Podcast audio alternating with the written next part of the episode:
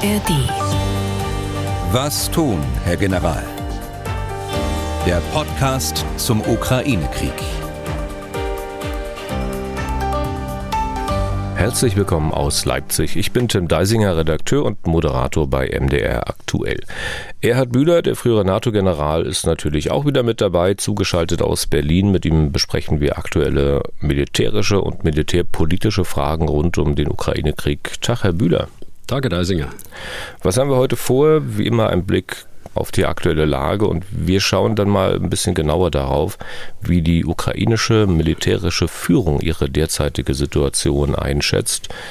Optimistisch liest es sich jedenfalls nicht, was der ukrainische Armeechef Salushny sagt. Und dann geht es um die Frage, wie im Westen mit dem Krieg Geld verdient wird. Hörerfragen beantworten wir auch immer wieder.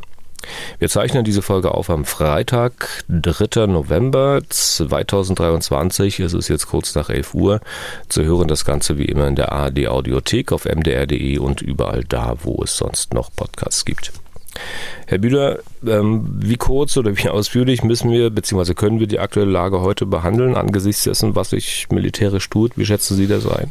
Also ich schlage vor, angesichts des Programms, das Sie gerade aufgezählt haben, was Sie alles machen wollen, äh, dass wir das ganz kurz machen. Und wir können das auch ganz kurz machen, denn es gibt keine großen Unterschiede zu dem, was wir am vergangenen Dienstag besprochen haben.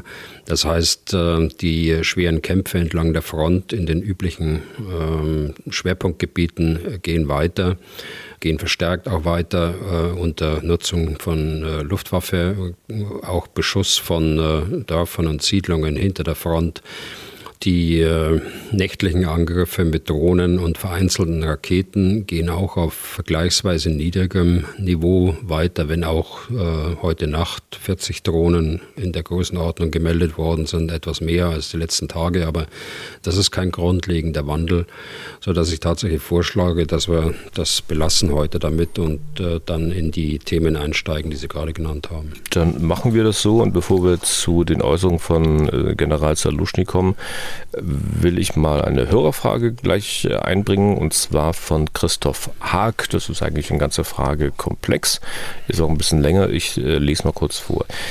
Nach meinem Gefühl funktioniert im Ukraine-Krieg die wichtigste taktische Grundannahme der circa letzten 100 Jahre nicht mehr, nämlich der Durchbruch durch feindliche Stellungen mit Hilfe gepanzerter Fahrzeuge.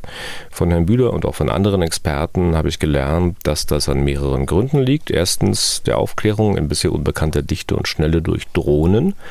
Zweitens der schnellen Anforderung von Artilleriefeuer über Apps in Kombination mit endphasengesteuerter Artilleriemunition.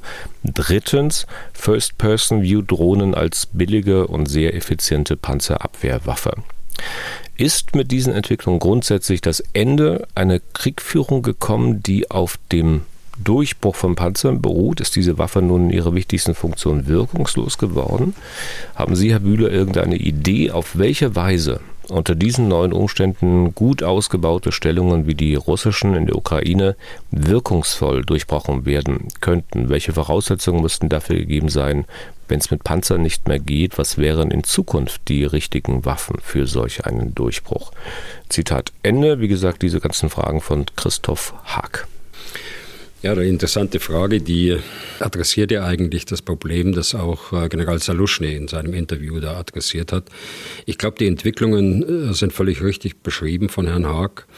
Daraus aber den Schluss zu ziehen, dass man grundsätzlich ja, am Ende der Kriegführung angekommen ist, die auf einen Durchbruch von Panzern beruht, so drückt das ja aus, und dass diese Waffe in ihren wichtigsten Funktionen wirkungslos geworden ist, das halte ich äh, für nicht richtig. Richtig ist, das äh, System Kampfpanzer wird sich in den nächsten Jahrzehnten äh, weiterentwickeln müssen. Äh, darüber haben wir schon gesprochen und das ist ja auch angelegt in dem gemeinsamen Projekt mit den Franzosen. Das wird zu einer Auflösung des Gesamtsystems führen, indem man einzelne Komponenten herausnimmt, praktisch sie auch autonom einsetzt und nur noch die Zentrale praktisch stark panzert. Auch die ähm, Kanone oder die Raketen Panzerabwehrraketen äh, autonom einfahren lässt oder ferngesteuert fahren lässt äh, über die Zentrale. Also Auflösung des äh, schweren Kampfpanzers, auch aus Gewichtsgründen der Beweglichkeit. Aber was muss man tun? Das ist ja Zukunft, über das ich jetzt gerade gesprochen habe. Was muss man tun? Also jedes Waffensystem muss taktisch richtig eingesetzt werden. Das ist eigentlich eine Binsenweisheit. Es müssen äh, Voraussetzungen geschaffen sein, dass ich es einsetzen kann. Also die Artillerie muss niedergehalten werden, Flugabwehr muss in ausreichendem Umfang zur Verfügung stehen, gegen Drohnen, gegen Hubschrauber, auch gegen Kampfflugzeuge, mechanisierte Infanterie, Panzergrenadiere, also äh, Pioniere. Also der ganze Verbund muss zunächst mal aufgestellt sein. Panzer alleine nützen nichts. Und das Zweite ist, hm, jetzt sind wir bei der Taktik. Es ist ähm, trotzdem, also auch wenn dieses System funktioniert, das ich gerade beschrieben habe, ist es schwierig, den äh, Durchbruch ausgerechnet an einer Stelle zu versuchen, wo der Verteidiger seinen Schwerpunkt gesetzt hat und wo er seine äh, Stellungen stark ausgebaut hat. Ich will damit nicht äh, den Operationsplan, so wie er sich jetzt da entfaltet in der Ukraine, den wir im Einzelnen nicht kennen, aber so wie er in den letzten Monaten stattgefunden hat, äh, kritisieren. Aber da ist genau das Erfolg, dass man bewusst in den äh, Schwerpunkt der, der Verteidigung angegriffen hat.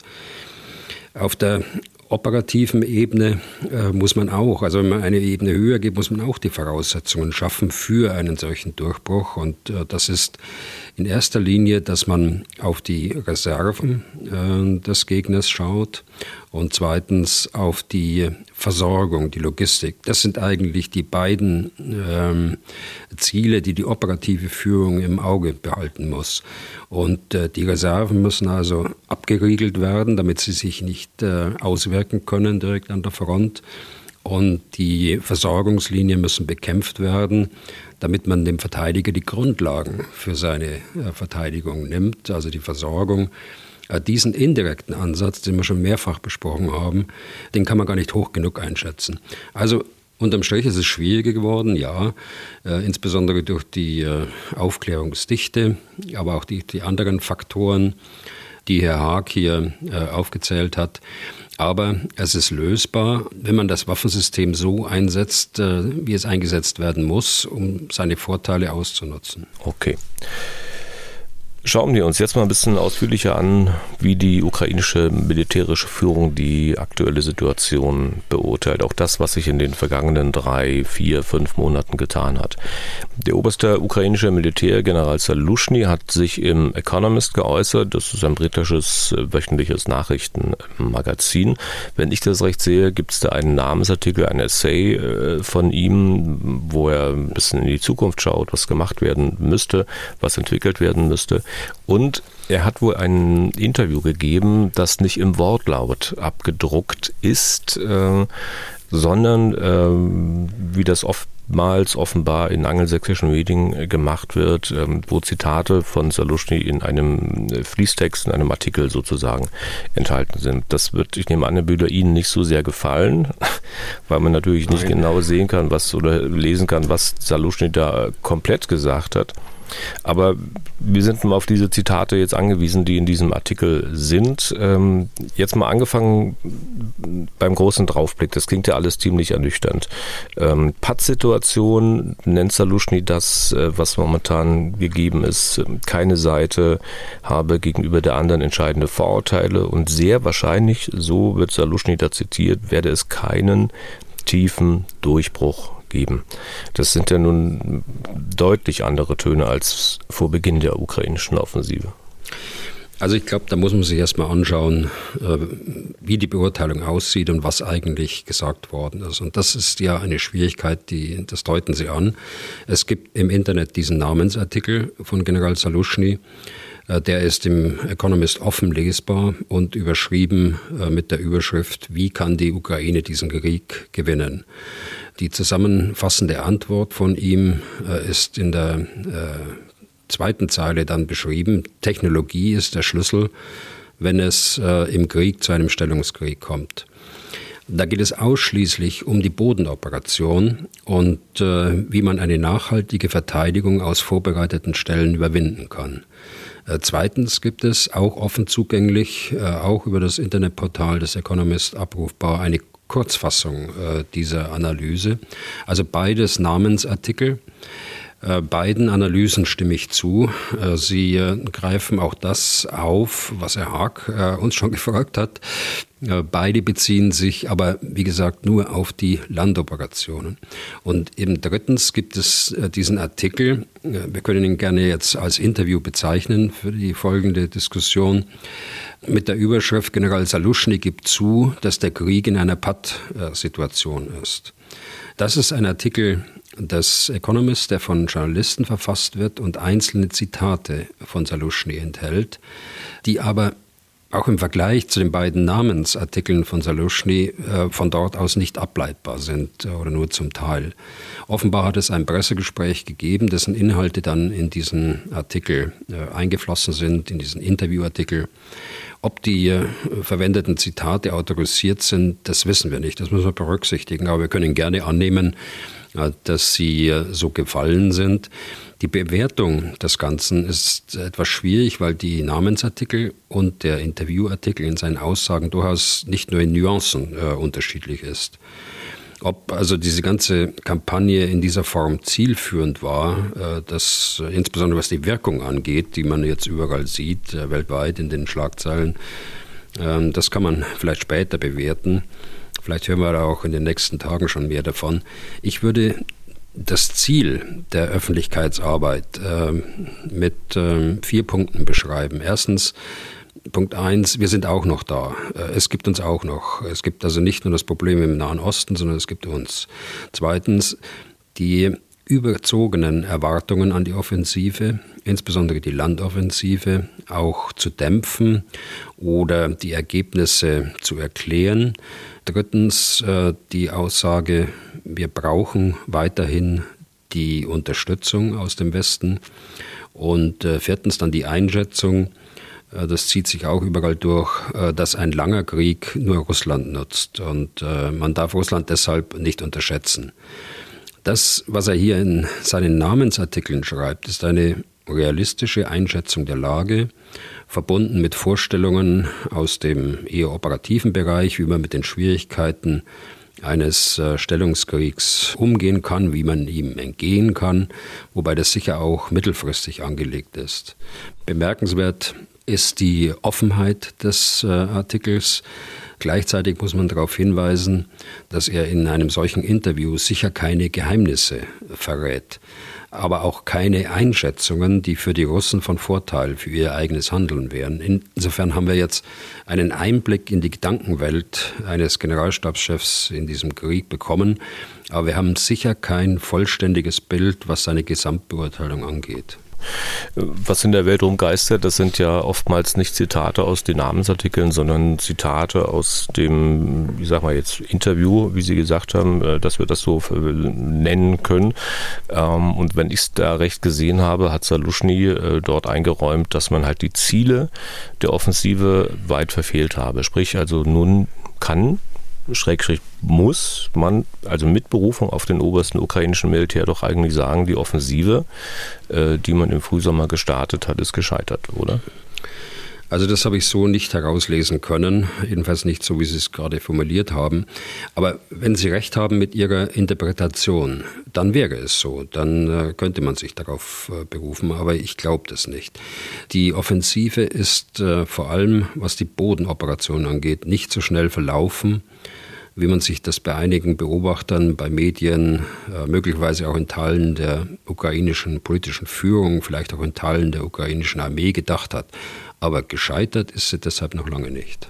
Na, ich meine, er hat ja im Economist gesagt, äh, vier Monate hätten genug Zeit sein sollen, dass wir die Krim erreichen. Und noch ein paar Sätzen hinten dran.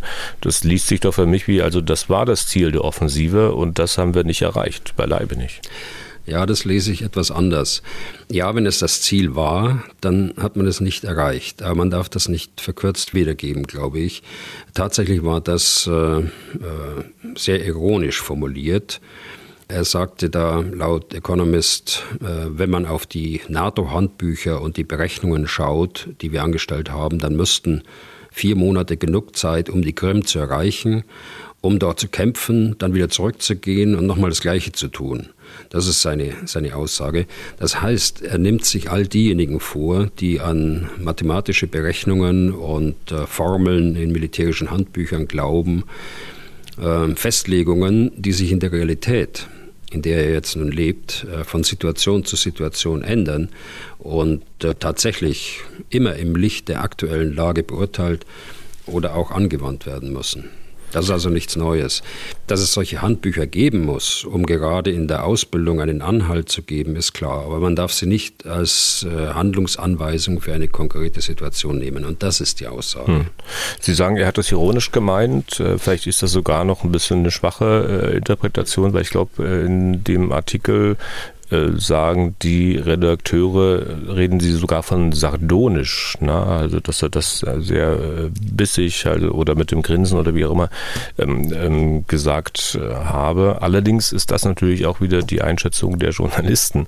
Ähm, da ja, weiß man nicht so richtig, äh, wenn ich jetzt ihre Argumentation der vielen vergangenen Podcasts folge, dann weiß man auch mal nicht so richtig, was man von diesen Einschätzungen zu halten hat. Aber vielleicht können wir, Herr Bühler, mal die Interpretation nehmen, dass diese Offensive gescheitert ist, dann wären ja quasi all die Aktionen, die man derzeit in die Tiefe richtet, nur Nadelstiche, Beiwerk, ähm, wie gesagt, eine Pattsituation. Ne? Würde doch letztlich auch bedeuten, dass man nicht wirklich davon ausgeht, dass man die Versorgung der russischen Truppen in einem Maße beeinträchtigen kann, dass die irgendwann besetztes bzw. annektiertes Gebiet verlassen von sich aus.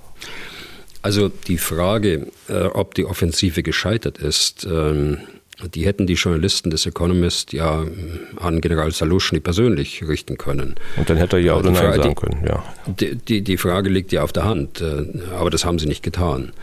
Wird jetzt aber in der Berichterstattung von vielen Medien so rübergebracht, wie Sie es jetzt auch gerade tun, stellvertretend für die vielen Fragen, die uns ja dazu erreichen. Nein, also erstmal bleibe ich angesichts der Fakten bei meiner Beurteilung, dass die Offensive nicht gescheitert ist. Wobei ich auch sage, dass sie von allen schneller gewollt äh, wurde. Das ist eine zweite Sache. Zweitens sprechen wir nicht nur über die Bodenoffensive, sondern auch über die anderen Operationslinien müssen wir sprechen, die, äh, diese Offensive. Und äh, letztere sind weit mehr als nur äh, Nadelstiche und Beiwerk. Äh, denken Sie an die weitgehende Lähmung der Schwarzmeerflotte, die dazu führt, dass die Seeblockade der Ukraine gebrochen wurde. Die Angriffe auf die Flugplätze der russischen Luftstreitkräfte mit der Konsequenz, dass sie ihre Fähigkeiten tief äh, in Russland dislozieren müssen damit sie nicht getroffen werden können. Der Kampf gegen die Logistik in der Tiefe, der über die konkreten Verluste hinaus dazu führt, dass das gesamte System neu gedacht werden muss, dass die Einrichtungen anders aufgestellt werden müssen und die großen Versorgungsengpässe an der Front offenkundig werden. Und das äh, lesen und hören wir ja auch äh, von den Berichten der russischen Soldaten. Wie bewerten Sie denn diese Einschätzung mit der Pattsituation, von der ähm, Saluschny offenbar gesprochen hat? Er bezieht das, wenn ich das recht verstanden habe, äh, vornehmlich auf äh, Waffen. Also als Beispiel, die Russen haben mehr Artillerie, äh, die Ukrainer haben weniger Artillerie, dafür aber bessere. Und dadurch entsteht halt eine äh, technologische äh, Pattsituation. Die Russen haben auf diese Einschätzung ja reagiert und diese Beschreibung zurückgewiesen. Also Peskov, der Kreml-Sprecher, allerdings kann man sich da auch fragen, was soll der anders sagen, als dass die Spezialoperation so weitergeht und dass alle gestellten Ziele seitens der Russen erfüllt werden sollen. Also wie bewerten Sie das mit der Pattsituation? Naja, die Pattsituation tritt an verschiedenen äh, Teilen dieser Front auf, aber insgesamt äh, ist äh, es kein Patt. Die äh, russische Armee hat äh, nach wie vor die Initiative, gerade im Nordteil äh, der Front. Äh, die russische Armee hat mehr Ressourcen. Auf der anderen Seite, die russische Armee hat mehr Zeit. Die ukrainische Armee ist äh, an der Südfront in der Initiative, hat dort auch eine artilleristische Überlegenheit äh, sich erarbeitet, die dazu führt, dass äh, Russland äh, fast tagtäglich 30, 40 Artilleriegeschütze verliert. Das, was der Kreml-Sprecher Pesko gesagt hat, war ja, dass der Kreml die Einschätzung, es gäbe ein Patt, nicht teilt. Äh, natürlich in die andere Richtung. Äh, offenbar äh, geht er von einer weiteren Überlegenheit der russischen Armee in dieser Spezialoperation aus, dass man aber nicht auf den gesamten Kriegsschauplatz generell sagen kann. Das trifft zu für einzelne Abschnitte, aber nicht für die gesamte Frontlinie und schon gar nicht auf, die, auf den gesamten Kriegsschauplatz. Wenn wir nun wieder zurückkommen zu den ukrainischen Einschätzungen, zu denen von Salushny, der sieht nun die Gefahr, dass es einen langen, ähm, ich sage jetzt mal, Abnutzungskrieg gibt. Und hier darf man sich ja durchaus fragen, ob diese Erkenntnis nicht auch schon bei ihm hätte früher kommen können, beziehungsweise müssen. Ich meine, ich weiß nicht genau, wenn ich das erste Mal diese Einschätzung gehört habe, dass es einen Abnutzungskrieg zwischen den Russen und den Ukrainern geben wird. Das war ja also garantiert im vergangenen Jahr und garantiert auch nicht erst gegen Jahresende. Also Salushny sieht die Gefahr eines langen Krieges. Die Gefahr ist äh, für ihn, dass ein langer Krieg Russland mehr nützt äh, als der Ukraine. Das ist nichts Neues. Äh, das haben wir seit Monaten eigentlich hier schon häufiger besprochen. Er spricht aber auch nicht von einem Abnutzungskrieg. Er spricht von einem Stellungskrieg im Gegensatz zu einem Bewegungskrieg. In beiden Namensartikeln ist das so. Ob das nun von den Journalisten das Wort Attrition, also Ab Abnutzung von Journalisten eingebracht worden ist, das äh, weiß ich nicht. Ich kann mir auch nicht vorstellen, dass er das so äh, genannt hat. Insgesamt trifft es nämlich nicht zu Abnutzungskrieg, allenfalls in äh, einzelnen äh, Frontabschnitten. Ich verwende dieses Unterscheidungsmerkmal äh, Abnutzungskrieg nicht. Die Reduzierung und Zerstörung von Kampfkraft des Gegners ist ja Bestandteil jeden Krieges, ob er jetzt nun weitgehend stationär ist, wie in einem Stellungskrieg oder in einem Bewegungskrieg stattfindet. Also da sehe ich keinen Unterschied. Das heißt, Abnutzungskrieg ist ja quasi, wenn ich Sie jetzt recht verstanden habe, äh, jeder Krieg und bedeutet ja auch nicht einfach nur, dass man Technik verschleißt, es wird irgendwas kaputtgeschossen und dann wieder ersetzt, kostet erstmal nur Geld und den Willen, das herauszugeben, bedeutet aber auch, dass weiter Menschen sterben, Zivilisten, ukrainische ukrainische Soldaten, russische Soldaten, ohne dass eine von beiden Seiten irgendeinen größeren militärischen Vorteil aktuell erzielt. Und das nehmen ja beide Seiten ganz bewusst in Kauf. Und das ist die eine Seite, also die ukrainische, jetzt mit moralischer Rechtfertigung tun kann, die andere, die russische, nicht, ändert aber doch am Ergebnis nichts. Naja, jetzt gehen Sie von der materiellen auf die, auf die äh, personelle äh, Seite. Aber der Verteidigungskampf wird natürlich nicht nur gegen das Material geführt, sondern auch die, gegen die angreifenden russischen Soldaten. Sie bezeichnen das als äh, moralisch gerechtfertigt. Ja, das ist so. Und äh, das äh, nehmen Sie nicht nur bewusst in Kauf, die Ukrainer, sondern äh, sie tun das auch. und insofern sind beide Seiten betroffen, die personelle und auch die materielle. In Bezug auf die äh, Verluste, also die personellen Verluste der Russen, hat sich Saluschny ja auch zu eigenen Fehlannahmen geäußert in diesem Interview im Economist. Offenbar so lese ich das raus, gab es in der Ukraine ja das Kalkül, also zumindest von Seiten Saluschny, dass wenn man nur genügend russische Soldaten tötet, die Russen irgendwann aufhören mit dem Krieg. Er hat von 150.000 gefallenen russischen Soldaten gesprochen und gesagt, in jedem anderen Land hätten solche Verluste den Krieg beendet. Vielleicht Frage 1 dazu, Herr Bühler, hätte man die Russen nicht besser kennen sollen? Also er will ja damit sagen, dass, dass Putin rücksichtslos die eigene Jugend äh, Russlands in diesem Angriffskrieg opfert. Und das ist ja auch so. Und deshalb äh, kommt er zur Schlussfolgerung eben, äh, dass äh, das kein anderes Land tun würde oder kein vernünftiger Staatschef würde das tun, so interpretiere ich das. Das ist ja kein Kalkül, wie Sie sagen, sondern das ist ja Fakt.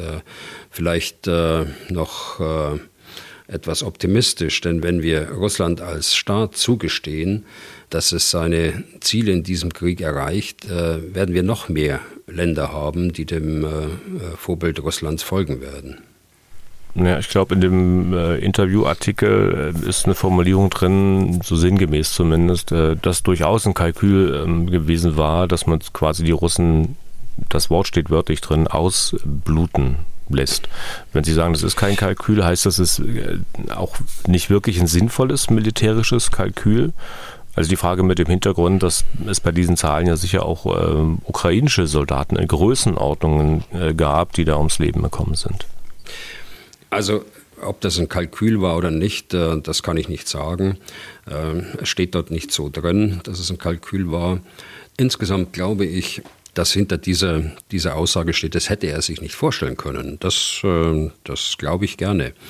Dass man, äh, wenn man betrachtet, die, die Verluste, die Russland hatte in, im Afghanistan-Krieg, später auch in Syrien, aber insbesondere im, im Afghanistan-Krieg, und wie stark die Reaktion war in Russland der Bevölkerung, dann kann ich mir gut vorstellen, dass äh, er zu einer solchen Aussage kommt.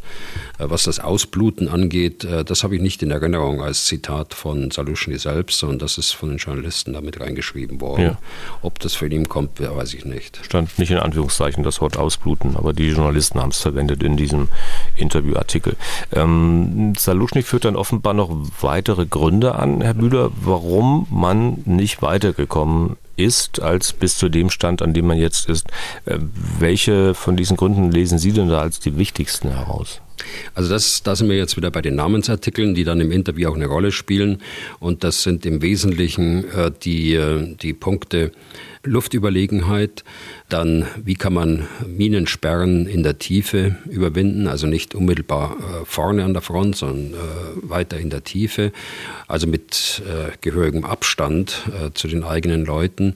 Wie kann ich die Wirksamkeit des Gegenfeuers auf die gegnerische Artillerie erhöhen? Wie kann ich äh, die Reservekräfte besser aufstellen und äh, besser trainieren? Und insbesondere, wie kann ich genügend elektronische Gegenmaßnahmen direkt an der Front installieren, dass Drohnen nicht mehr gelenkt werden können und abstürzen aufgrund der elektromagnetischen Wirkung, die auf die Drohnen ausgeübt wird. Das sind im Wesentlichen die Punkte, die er sagt, die notwendig sind, äh, um aus einem solchen Stellungskampf wieder rauszukommen, die, die das eben an, äh, auf Teilen der Front heute gibt. Mhm. Und ich habe in Erinnerung, dass er auch sowas geschrieben hat, wie eigentlich müsste es eine technologische Revolution geben, wie zu der Zeit, als man das Schießpulver erfunden hat. Na, das war ja richtig ein Sprung und man konnte Kriege dann äh, ganz anders führen. Aber die Wahrscheinlichkeit, dass es so eine technologische Revolution gibt in dieser kurzen Zeit, die man möglicherweise hat, die ist doch, geht doch gegen null. Also sind doch die Aussichten da auch relativ schlecht, oder? Ja, also wenn das richtig ist, was wir ihm jetzt oder was Sie ihm jetzt da unterstellen, äh, oder herauslesen aus seinem, aus seinem Namensartikel, dann ist es natürlich so, dass er in, weit in die Zukunft blickt. Äh, das hat auf diese aktuelle Situation jetzt an der ersten und zweiten oder an der westlichen und östlichen Angriffsachse oder in Bachmut äh, keine Auswirkung natürlich, sondern das ist eine, eine Entwicklung, in die wir hineingehen. Das stimmt, auch mit künstlicher Intelligenz. Und da wird es Entwicklungen geben, dass man solche Situationen schneller schneller überwinden kann. Aber ich sage Ihnen, das ist auch kein äh, Wundermittel. Jede Maßnahme zieht irgendeine Gegenreaktion äh, äh, nach sich und wer weiß, was die Gegensituation in ein paar Jahren oder ein paar Jahrzehnten ist. Wenn man jetzt ein bisschen in die Zukunft schaut, also Saluschny sieht das Risiko, ähm, das hatten wir auch schon angedeutet, dass sich dieser Stellungskrieg nun über Jahre hinziehen könnte. Und er sieht die Gefahr, dass äh, das letztlich Russland zugutekommen würde. Was muss denn aus dieser Einschätzung folgen? Also man kann sich doch nicht einfach hinsetzen und sagen, ja, dann machen wir das mal. Naja, äh, das machen die Journalisten für ihn in diesem Interviewartikel. Das ist ja das Interessante. Die Journalisten sagen, das äh, ist so, dass der Westen zwar Waffen liefert, die genügend sind, damit die Ukraine den Krieg äh, nicht verlieren kann, aber äh, nicht genug, äh, damit der Ukraine erlaubt wird, den Krieg auch zu gewinnen. Saluschny selbst beklagt sich nicht, das heißt, beklage sich nicht, äh, heißt das sogar in dem Artikel, also er wird da in indirekter Rede zitiert und dann in wörtlicher Rede, der, der Westen ist nicht verpflichtet, uns überhaupt etwas zu geben. Wir sind dankbar für das, was wir bekommen haben, Zitat Ende. Er spricht aber dann auch ganz klar aus, äh, und das ist die, die Antwort auf Ihre Frage, dass die Lieferung von Kampfpanzern und Flugkörpern größer Reichweite einfach zu lange gedauert hat. Und das trifft auch äh, zu für die äh, Kampfflugzeuge, die, also die F-16, die jetzt für nächstes Jahr äh, vorgesehen sind. Kann man auch mal deutlich sehen, dass es dann auch die wirklich die unterschiedlichsten Persönlichkeiten in der ukrainischen Führung gibt. Also er macht keine Vorwürfe und äh, heißt nicht Melnik, der das sicherlich anders machen würde. Ähm, das nur nebenbei. Aber Herr Bühler, sind Sie nicht auch ein bisschen skeptisch? Also wenn Sie lesen, was Saluschny aufzählt, was er alles bräuchte aus dem Westen. Also skeptisch deswegen, weil es ja das gleiche Muster ist wie früher auch. Man fordert dieses und jenes und ganz viel, damit man diese und diese Ziele erreichen kann. Und man hat eben nicht das bekommen, was man wollte. Nun wird wieder dieses und jenes gefordert und die, um die und die Ziele zu erreichen. Und man wird es wieder nicht bekommen, zumindest nicht in dem Umfang, den man für nötig hält. Das sollte man doch äh, mittlerweile gelernt haben. Aber es muss doch da einen Weg rausgeben. Also man kann doch nicht Jahr für Jahr das gleiche Ritual vollziehen, um am Ende feststellen, dass die Lage der Ukrainer nicht besser wird.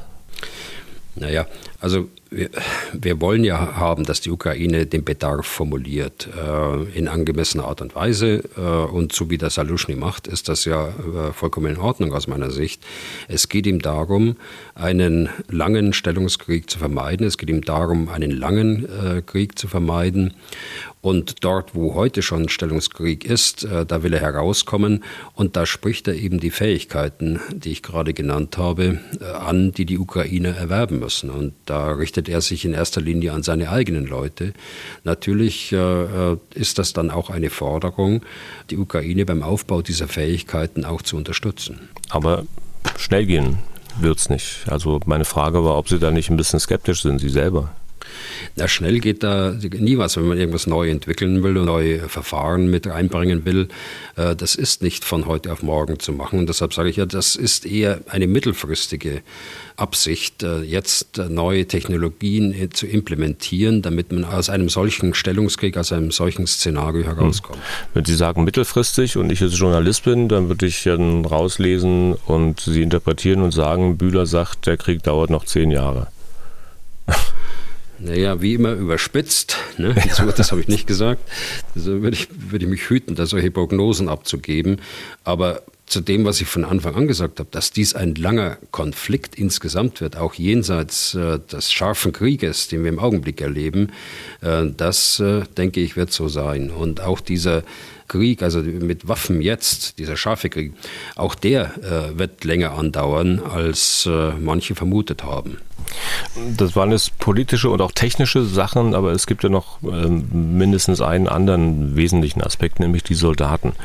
Ähm, man sieht natürlich, dass es für Russland nicht unbedingt einfach ist, immer neue Soldaten zu rekrutieren. Man sieht auch, dass es nach wie vor keine Generalmobilmachung bei den Russen gibt, vielleicht weil Putin davor zurückschreckt, aber nichtsdestotrotz hat man ja auch selbst, also die Ukraine, enorme Probleme, immer neue Soldaten in die Streitkräfte zu holen. Aktuell kann, ich glaube, jeder ukrainische Mann zwischen 18 und 60 Jahren zum Wehrdienst eingezogen werden. Wenn man aber nun liest, dass Saluschny sagt, der Kreis der wehrpflichtigen Männer muss ausgeweitet werden was soll man denn davon halten? Also für mich liest sich das erstens wie ein Eingeständnis, dass man zu wenige Soldaten hat.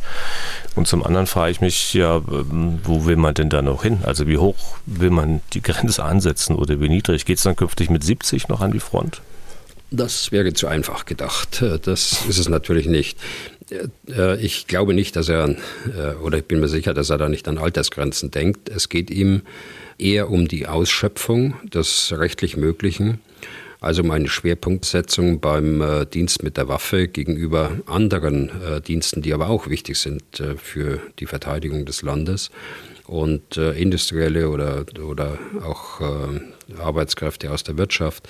Also er will eine Schwerpunktsetzung haben und äh, vor allen Dingen geht es ihm um die Beseitigung von Lücken im Wehrrecht, die es einigen Bürgern erlauben würde, sich ihrer Verantwortung zu entziehen. Aber wenn wir Russland mal daneben stellen, äh, das ja offiziell noch nicht mal Wehrpflichtige in diesem Krieg einsetzt, also da sind die Reserven doch erheblich größer. Entschuldigung, wenn, wenn, ich da das korrigieren darf, die also Reservisten sind auch Wehrpflichtige. Was Sie meinen, sind die Soldaten in ihrem Grundwehrdienst, also in den ersten zwölf Monaten. Ja. Und die sind, ne, da überstimmen wir überein, und die sind äh, äh, per Gesetz nicht einzusetzen äh, in solchen Spezialoperationen oder Auslandseinsätzen wie in Syrien. Die Reservisten aber schon. Aber es ist natürlich äh, richtig, äh, dass ein großes Land wie Russland mehr äh, Personal rekrutieren könnte. Das stimmt. Salushny selbst sagt ja, dass das russische Potenzial fast dreimal so hoch ist wie das ukrainische. Und äh, deshalb ist es ja folgerichtig, dass er sagt, wir wollen keinen lang andauernden Krieg, der Russland nur Vorteile verschaffen würde. Also jetzt hier in personeller Hinsicht. Dann äh, schließen wir vielleicht diesen Komplex ab. Äh, vielleicht können wir das äh, zusammenfassen, indem wir mal auf zwei Hörerfragen eingehen. Die erste kommt von einer Dame, die in Schweden lebt und deren Namen wir nicht nennen sollen. Sie hat mehrere Fragen. Ich greife mal eine raus. Zitat. Leider befürchte ich mittlerweile auch, dass die Ukraine den Krieg verlieren könnte angesichts der Meldungen, dass die EU bisher nur ein Drittel der versprochenen Artilleriemunition geliefert hat, die amerikanische Unterstützung wahrscheinlich nachlassen wird und die Europäer bis auf wenige Ausnahmen ihre Rüstungsproduktion nicht deutlich hochfahren und so weiter. Das Interview im Economist mit General Salushny hat mich in dieser Hinsicht leider nur bestärkt. Ich denke, in Deutschland ist man sich der Tragweite eines Sieges von Putin noch nicht bewusst. Könnten Sie deshalb bitte einmal erläutern, was könnte Schrägstrich sollte Europa tun, damit dieses Szenario nicht eintritt? Zitat Ende. Also ich verstehe das Interview teilweise als eine Art Weckruf an Europa und an die unterstützenden äh, Staaten, aber auch äh, als einen Einblick in die Gedanken äh, des obersten Soldaten der Ukraine, wie die Ukraine aus äh, den Schwierigkeiten eines möglichen Stellungskriegs eben herauskommen kann. Äh, die klare Botschaft ist für mich, dass wir äh, zwar viel gemacht haben in der Unterstützung und auch weiterhin machen, auch Deutschland, aber äh, Europa insgesamt und äh, viele andere Unterstützungsstaaten äh, hinter ihren Möglichkeiten zurückbleiben. Beispiele sind äh, in der Vergangenheit, und das spricht ja auch an, die äh, unsäglich langen Entscheidungsprozesse bei der Lieferung von Kampfpanzern, Schützenpanzern. Dann kamen weitreichende Waffen, dann kamen äh, Kampfflugzeuge. Beim Taurus sind wir noch gar nicht da bei, der, bei der Entscheidung, obwohl eigentlich alle Bedenken, die so öffentlich oder in Hintergrundgesprächen geäußert worden sind, eigentlich ausgeräumt sein müssten. Auch wenn ich äh, auf die Munition äh, schaue und unsere Hörerin aus Schweden hat ja äh, das Beispiel gebracht, äh, während Europa mit gewohnt großartiger Ankündigung verbreitet, eine Million Artilleriegranaten innerhalb von einem Jahr liefern zu wollen, stehen wir jetzt gerade mal bei 300.000 oder so. Und es ist fraglich, ob wir das Ziel überhaupt rechtzeitig, wie versprochen, erreichen werden. Nordkorea äh, mit seiner bettelarmen Bevölkerung schafft es offenbar, Russland aus dem Stand heraus mit einer Million Granaten zu versorgen, wenn die Berichte des äh, südkoreanischen Geheimdienstes richtig sind. Und das gilt natürlich auch für Deutschland. Ähm, ich habe zwar gerade gesagt, dass Deutschland sehr viel getan hat. Deutschland hat sich sehr verdient gemacht in der Steigerung der Luftverteidigungsfähigkeit äh, mit dem System IRIS-T, mit äh, der Zurverfügungstellung von äh, Patriot-Batterien, also dem amerikanischen System, das aber aus Deutschland kommt und so weiter. Aber Deutschland äh, zögert seit mittlerweile Mai in der Frage äh, der, des Taurus äh, beispielsweise. Und äh, wir müssen sehen, dass wir tatsächlich, so wie die Journalisten das, äh, das Economist geschrieben haben, wir müssen tatsächlich sehen, wie können wir der Ukraine helfen, diesen Krieg äh, zu gewinnen. und nicht nur, dass wir ihnen helfen, dass sie den Krieg nicht verlieren dürfen.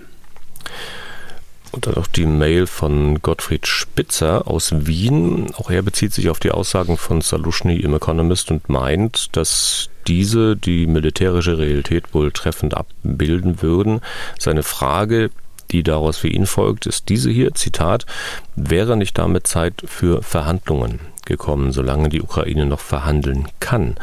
Was soll sich denn noch zum Positiven wandeln, wenn Europa und die USA erkennbar zunehmend kriegsmüde werden und die Unterstützung der Ukraine zu erlahmen beginnt? Zitat Ende.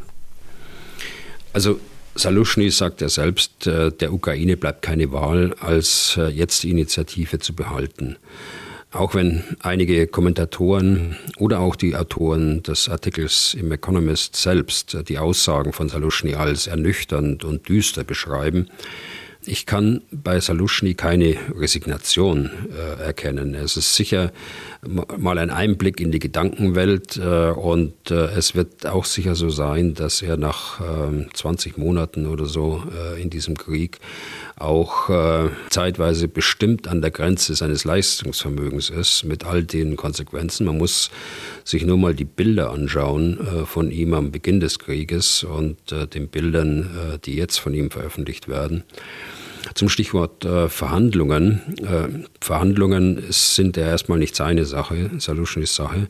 Äh, aber die Frage war ja, ob man, ob jetzt der günstige äh, Zeitpunkt ist, um Verhandlungen zu beginnen. Sie werden vorbereitet. Es hat ja gerade in Malta eine Vorbereitungskonferenz gegeben auf der Ebene der, der Sicherheitsberater und nationalen Sicherheitsdirektoren von insgesamt 50 Unterstützerländern der Ukraine. Man darf aber nicht zu große Hoffnungen äh, darauf setzen, glaube ich. Russland muss ja bereit äh, zu Verhandlungen sein. Und da ist eigentlich nichts zu erkennen, was über Kapitulationsverhandlungen hinausgeht. Okay, dann wäre es vielleicht mal interessant, äh, mit jemandem auch noch zu reden, der aus dem Interview quasi genau das Gegenteil herausliest. Äh, Sie sagen, Sie können keine Resignation erkennen, aber seltsam ist ja, dass andere das schon tun. Ne? Die Frage ist dann, warum erkennen Sie keine? Warum erkennen andere dann diese Resignation schon? Mal sehen, vielleicht finde ich jemanden, der da Lust hat, naja, mit Ihnen mal zu diskutieren weil ich eben aus einer ähnlichen Gedankenwelt komme äh, wie er und ähm, vielleicht verstehe ich oder bemühe mich auch, äh, ihn da in diese Richtung hin äh, zu verstehen. Und das mag dem einen oder anderen, der eine andere Laufbahn hinter sich hat, äh, vielleicht äh, etwas schwieriger fallen. Okay. Strich drunter. Dann noch ein weiterer kleiner Schwerpunkt. Es geht um die Rüstungsindustrie die in Deutschland, anders als beispielsweise in Frankreich, privat organisiert ist. Wenn Rüstungsunternehmen also Gewinne machen, dann geht das zu großen Teilen natürlich in private Taschen. Haben wir hin und wieder auch schon mal andiskutiert und ich will hier, das ist eigentlich der Anlass für dieses Thema, mal den Blickwinkel von Annelou Küsters einbringen die uns geschrieben hat. Sie würde gerne zum Thema machen, wie Zitat von ihr, schamlos zum Beispiel Rheinmetall am Krieg verdient. Und sie schickt auch noch einen Zeitungsartikel mit, in dem der Sachverhalt, den sie beschreibt, noch ein bisschen ausführlicher behandelt wird. Ich zitiere. Nun ist es wohl so, dass bisher Munition pro Einheit, in dem Beispiel geht es um eine 155 mm Granate, also Munition pro Einheit für 2000 Euro verkauft wurde. Jetzt gab es eine marginale Preiserhöhung, marginale in Anführungszeichen, und dieselbe Munition kostet nicht 2000, sondern 3600 Euro. Das klingt ja geradezu, als wäre mit einem spitzen Bleistift gerechnet worden, aber bei den 100 Milliarden, die als neues Geld geschöpft worden sind, ist vermutlich ausreichend Cash vorhanden. Vorher hat Rheinmetall noch einen billiger liefernden Konkurrenten aufgekauft. Zitat Ende. Herr Bühler, von 2000 auf 3600 Euro, also wenn die Zahlen so stimmen, dann ist das ein Sprung um 80 Prozent. Denken Sie, Herr Bühler, dass da niemand die Hand aufhält und quasi am Krieg verdient? Also wenn wir mal bei den Zahlen bleiben, Sie stellen das ja selbst ein bisschen in Frage, ob die Zahlen so stimmen. Also ich kann das so nicht bestätigen. Ein, ein Preis ist ja äh, auch von den Stückzahlen abhängig und von den Dienstleistungen, die äh, im Kaufpreis enthalten sind. Also zum Beispiel Wartung, auch Munition muss gewartet werden, Lagerung, äh, Zulieferung etc. Da ist es nicht genug, nur zwei Zahlen auf den Tisch zu legen, wenn man die Bedingungen des Kaufvertrages äh, eben nicht kennt. Natürlich, und das ist die andere Seite, ist alles, was der Sicherheit dient, äh, in diesen Zeiten überproportional teurer geworden. Also Rohstoffe wie Stahl, äh, auch mit Lieferzeiten von, von zwei Jahren oder so, dann äh, Sprengstoff, andere Komponenten, elektronische vor allen Dingen, die in die Waffensysteme eingebaut werden. Dazu kommen äh, gestiegene Personalkosten äh, und Inflation. Aber ein Rüstungshersteller ist auch bei der Preisgestaltung sehr stark reglementiert. Es wird ja nichts durch Festpreise verkauft, sondern der Preis ist immer Verhandlungssache. Und da muss der Hersteller schon sehr detailliert begründen, wie der Preis zustande kommt und letztlich auch seine Gewinnmarge der öffentlichen Hand, und das nur die öffentliche Hand äh, kann er solche Produkte kaufen, um der öffentlichen Hand zu zeigen, äh, was er an Gewinnmarge äh, dann letztlich an diesem Produkt hat. Das kann ich nachvollziehen, Herr Bühler. Aber die öffentliche Hand ist ja jetzt quasi in einer Notsituation. Also äh, man, an wie, zu wem will man denn sonst gehen? Also man braucht ja diese Munition unbedingt. Und das ist doch eine schlechte Verhandlungsposition für die öffentliche Hand, oder? Es ist ja nicht so wie bei anderen Produkten in, uns, in unserer Erlebniswelt, dass man äh, einen festen Betrag genannt bekommt für das Auto X äh, und äh, da kaum äh, Spielraum hat, sondern dort ist es so, dass in den Vertragsverhandlungen tatsächlich die Einzelpreise aufgelistet werden müssen und letztlich auch die äh, Gewinnmarge offengelegt werden muss. Und die Gewinnmarge, äh, muss ich sagen, bei einer privatwirtschaftlichen Industrie, die dient ja auch dazu, um das Risiko abzudecken, äh, das ein, ein äh, Rüstungshersteller auch hat. Äh, nehmen wir mal die Firma Deal.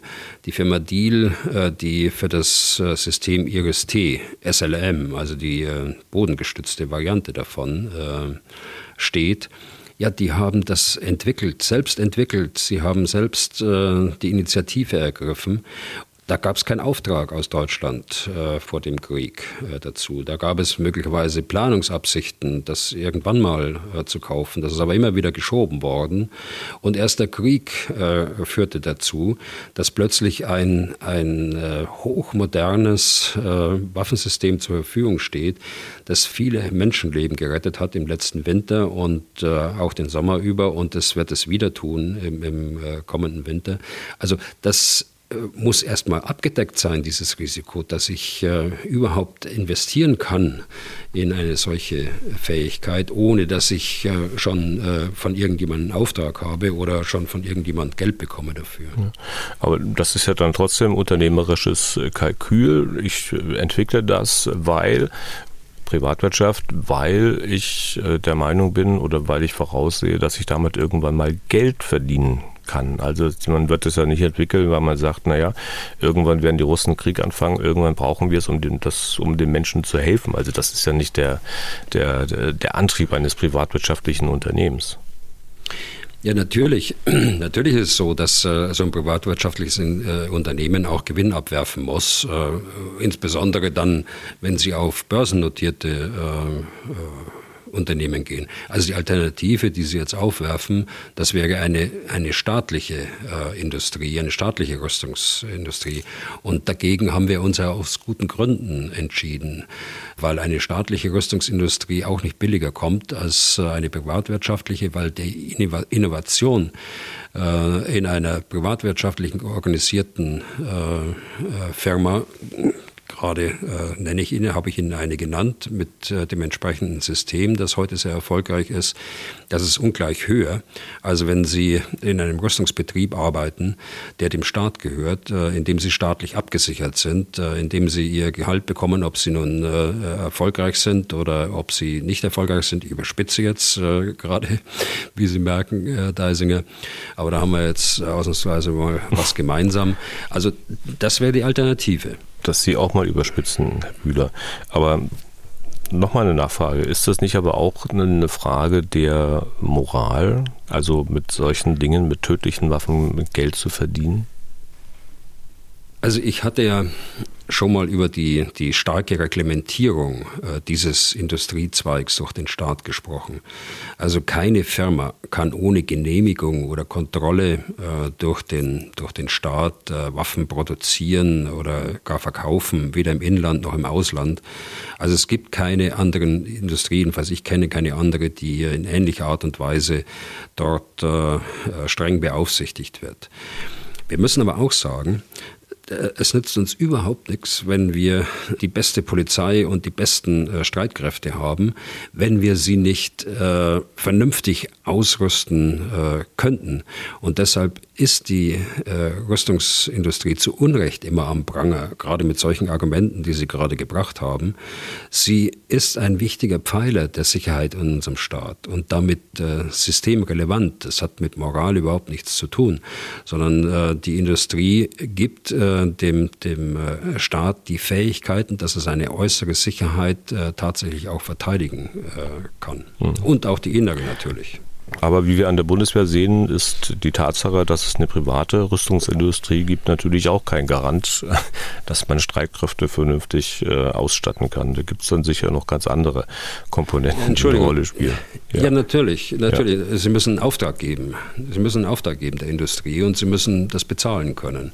Und wenn Sie das nicht im Etat haben, äh, dann äh, können Sie es weder in Auftrag geben, äh, noch äh, anschließend bezahlen, wenn es fertig ist. Mhm. So einfach ist doch das. Eine Frage noch, Herr Bühler. Mühle. Ich will Sie noch mal ganz kurz weiter quälen. Sie hatten Börsen und notierte Unternehmen angesprochen. Äh, das ist auch eine Geschichte, auf die Frau Küsters, Annelu Küsters aufmerksam machte. Auch da lese ich mal kurz vor, was sie geschrieben hat. Anfang des Jahres ruft mich ein Freund an, ich hätte doch ein Online-Depot, ob ich für ihn mal eben für 10.000 Euro Rheinmetall kaufen könnte. Ja, kann ich machen. 14 Tage später soll ich dann wieder verkaufen in Klammern viel zu früh, wenn man richtig Kohle machen wollte mit Kriegswaffen, Klammer zu. Aber immerhin hat er da schon in zwei Wochen 545 Euro verdient. Zitat Ende. Kann man da auch wirklich einfach sagen, naja, ist halt so das System? Also ein Rüstungshersteller wie Rheinmetall, ja. Äh, äh, manche sind äh, börsennotiert wie Rheinmetall. Rheinmetall ist sogar im DAX vertreten äh, seit einiger Zeit. Äh, der Wert äh, der Anteile dort wird nach Angebot und Nachfrage äh, festgestellt. Das ist natürlich so. Und wenn man mithilft, dass man einem bekannten Aktien kauft aus der Rüstungsindustrie, naja, dann, dann steigt auch der, der Wert, wenn das viele tun. Und dann kann man auch viel verdienen. So ist das. Okay, dann machen wir da einen Strich drunter. Habe Sie jetzt auch genügend gequält, hatte ich ja schon gesagt. Äh, Herr Bühler, wir nehmen uns mal noch Zeit für Hörerfragen. Ich weiß nicht, wie weit wir kommen. Fangen wir gleich an. Die erste von Achim Werner aus Weimar. Zitat. Auch wenn es derzeit eher unwahrscheinlich ist, dass Russland eine Generalmobilmachung veranlasst, mich würde interessieren, wie dann voraussichtlich die Reaktion des Westens darauf wäre. Würde dies dazu führen, dass NATO-Länder wie Polen, die baltischen Länder oder vielleicht sogar Deutschland sich gezwungen fühlen, dann ebenfalls mobil zu machen? Wie würde vermutlich die NATO bei einer Generalmobilmachung Russlands reagieren? Zitat Ende. Also es ist zweifellos richtig, dass es unwahrscheinlich ist, dass Russland äh, die Generalmobilmachung veranlasst.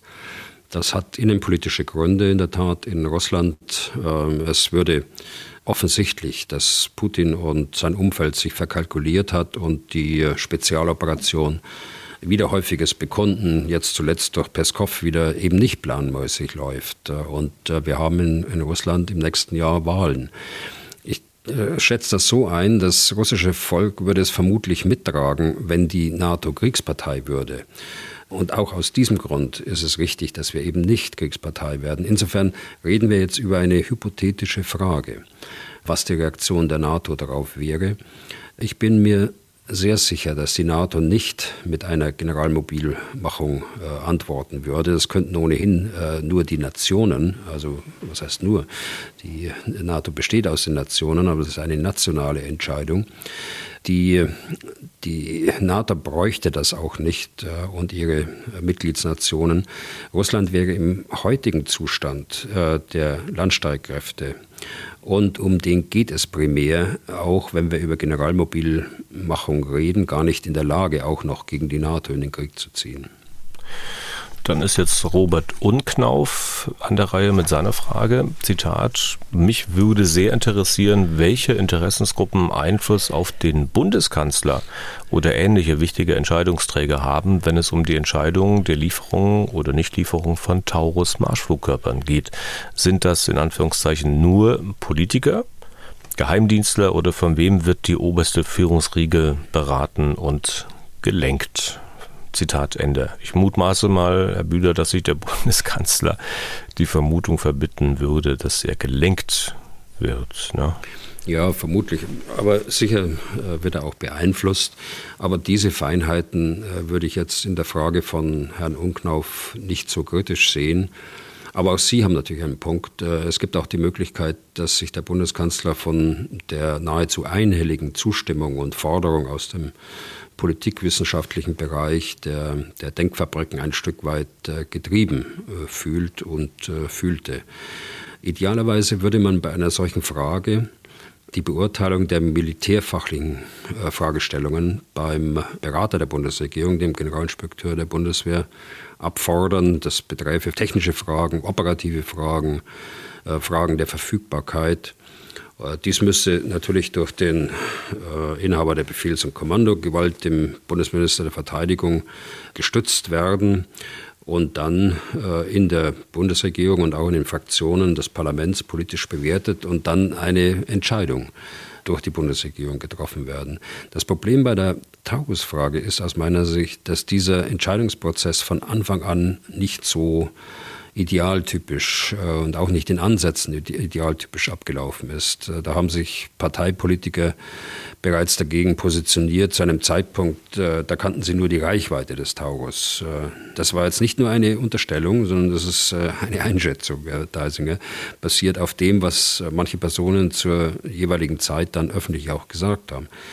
Die Einschätzung wird dadurch erhärtet, dass den Journalisten, einigen Journalisten im Hintergrundgesprächen Sachverhalte erzählt worden sind, auch aus dem Umfeld von Spitzenpolitikern, die so einfach nicht stimmen. Nicht bewusst vielleicht, aber in Unkenntnis und äh, mangels eines unabhängigen militärischen Ratschlags. Ein Beispiel, äh, man sagt dort, die Briten hätten Soldaten in der, in der Ukraine eingesetzt, die die ukrainischen Soldaten bei der Zielplanung und beim Waffeneinsatz beraten sollen. Das ist absurd äh, und das kam bei unseren Verbündeten im militärischen Bereich gar nicht gut an. Ich glaube, dass äh, die, die Bedenken eigentlich alle hinreichend diskutiert worden sind äh, in den letzten Monaten, muss man jetzt schon sagen, sodass man jetzt eine abschließende Entscheidung, ja oder nein, fällen kann, wobei ich für ein Ja plädieren würde weil diese Waffe insbesondere dazu in der Lage ist, äh, diesen indirekten Ansatz, den ich, von dem ich vorhin sprach, zu unterstützen, also den Kampf gegen die Logistik und gegen die Führungssysteme und damit einen Stellungskrieg äh, vermeidet oder austrocknet quasi an der, an der Front selbst. Mhm. Das würde ich ganz kurz noch deutlich machen. Sie hatten gesagt, die Politiker, die das abgelehnt haben, möglicherweise einige, die kannten vom Taurus nur die Rahmen Reichweite. Das äh, haben sie jetzt sehr verkürzt, aber fortgeschrieben würde das ja heißen, aber die kannten sozusagen nicht die Möglichkeiten, die operativen oder taktischen Möglichkeiten, wie man so einen Marschflugkörper einsetzt und dass der eben nicht nur dafür da ist, äh, dass er weit in russisches Territorium fliegen kann. Genau, so ist es. Ja. Konkrete Nachfrage mal noch zum Taurus und zwar von Eberhard Mangler aus Pforzheim. Zitat, sehr geehrter Herr Bühler, wie wahrscheinlich erachten Sie die folgende Überlegung? Die zögerliche und unentschlossene Haltung und das Handeln der deutschen Bundesregierung, insbesondere des Bundeskanzlers Scholz, in der Unterstützung der ukrainischen Streitkräfte in ihrem Verteidigungskampf gegen Russland könnte darin liegen, dass Putin dem Kanzler mit dem Einsatz von Atomwaffen gegen Deutschland gedroht hat. Damit hätte Putin gegenüber Deutschland seine Drohungen erfolgreich eingesetzt und erfolgreich mit der deutschen Angst gepokert. Zitat Ende. Also ich weiß es tatsächlich nicht und äh, man sollte auch über solche Dinge nicht spekulieren, wenn es nicht klare Anzeichen dafür gäbe und das will ich auch nicht tun. Okay. Und dann äh, letzte Frage für heute in Anlehnung äh, an ich glaube, die Folge vom vergangenen Freitag, die Frage von Daniel Berger. Ich zitiere, war es nicht ein taktischer Fehler der Schwarzmeerflotte, ihre Kriegsschiffe zu Beginn des Konflikts nahe der Krim im Schwarzen Meer zusammenzuziehen? Die Zufahrt am Bosporus ist ja bekanntlich für die Schiffe der Kriegsparteien dicht. Meines Wissens gilt dies aber nicht äh, für, in dem Fall russische Schiffe, die den Heimathafen ansteuern wollen und dies vorher anmelden. Wäre es nicht besser gewesen, die Schiffe auf der ganzen Welt in den Häfen befreundeter Staaten zu verstreuen? Dort wäre eine Versorgung der Schiffe und Besatzung doch problemlos möglich gewesen und außerdem ein Angriff wie zum Beispiel der auf die Moskwa zumindest erheblich erschwert gewesen, wenn nicht gar unmöglich. Bei militärischem Bedarf im Schwarzen Meer hätten die russischen Schiffe dann einfach den Point of Registry ansteuern können ohne dass Erdogan dies hätte verweigern können. Ist meine Annahme diesbezüglich richtig? Fragezeichen. Mhm. Äh, Zitat Ende. Ich glaube, im Vertrag von Montreux, um den geht es ja, ist die Ausnahme, von der Herr Berger geschrieben, also durchaus vorgesehen. Aber natürlich muss ich vorher wissen, was will ich denn mit den Schiffen? Ne? Will ich sie vornehmlich vor Angriffen der Ukraine schützen oder brauche ich sie in erster Linie, um meinen Krieg führen zu können?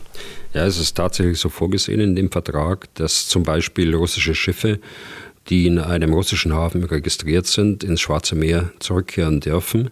Das äh, sieht der Vertrag von Montreux selbst bei Sperrung der türkischen Meerengen so vor.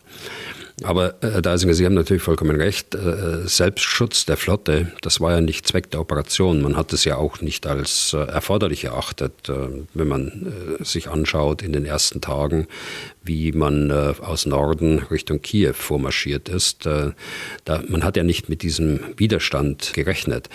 Aber selbst wenn man damit gerechnet hätte, Zweck von, war vom ersten Tag an des Angriffes äh, die Beschießung der Ukraine mit Marschflugkörpern und äh, Raketen von See aus. Hier hat er und hat äh, zwar vermindert, aber immer noch die Schwarzmeerflotte eine Funktion. Die Blockade der ukrainischen Häfen und das dritte war, was man vorhatte, eine Landungsoperation an der ukrainischen Küste. Diese erste, die hat stattgefunden, wie ich gerade sagte, die zweite auch, die Blockade. Zum dritten kam es nicht mehr. Aber dass die Absicht äh, bestand, war eindeutig angesichts des Kräftedispositivs an, an Landungsschiffen äh, die man zum Teil von der russischen Ostseeflotte und von der Nordmeerflotte äh, schon vor der Sperrung des Bosporus herangeführt hatte. Okay, und damit sind wir durch für heute und für diese Woche. Vielen Dank für Ihr weiterhin reges Interesse. Wenn Sie Fragen an Herrn Bühler haben, dann schreiben Sie an general.mdraktuell.de oder rufen Sie an unter 0800 637 3737. Herr Bühler, ich hoffe, Sie finden am Wochenende ein bisschen Ruhe. Wir hören uns dann in der nächsten Woche wieder am Freitag. Auf jeden Fall, ob wir das Dienstag oder Mittwoch äh, schaffen, das, äh, da müssen wir noch ein bisschen verhandeln und gucken, weil Ihr Terminplan, glaube ich, da sehr eng ist. Da haben wir noch keinen Zeitpunkt gefunden, äh, wo wir da den Podcast reinschieben könnten. Aber vielleicht kriegen wir es ja bis dahin noch hin. Also, bis dahin, bis nächste Woche auf jeden Fall und vielen Dank für heute. Ja, gern geschehen, Herr Deisinger. Bis dahin. Was tun, Herr General? Der Podcast zum Ukraine-Krieg.